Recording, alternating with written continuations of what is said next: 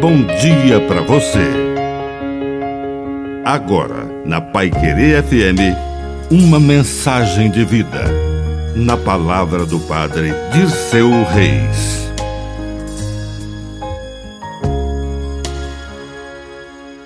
Sabedoria dos idosos. Faça muitas perguntas aos idosos, pois eles têm uma sabedoria que aprenderam na escola da vida.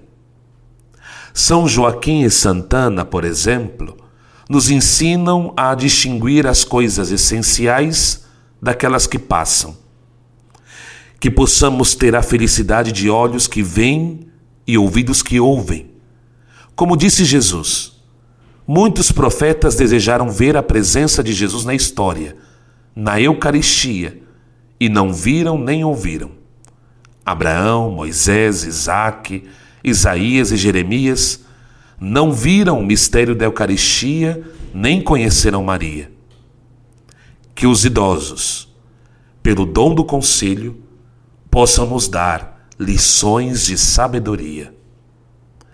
Que a bênção de Deus Todo-Poderoso desça sobre você, em nome do Pai, e do Filho, e do Espírito Santo. Amém. Um bom dia para você.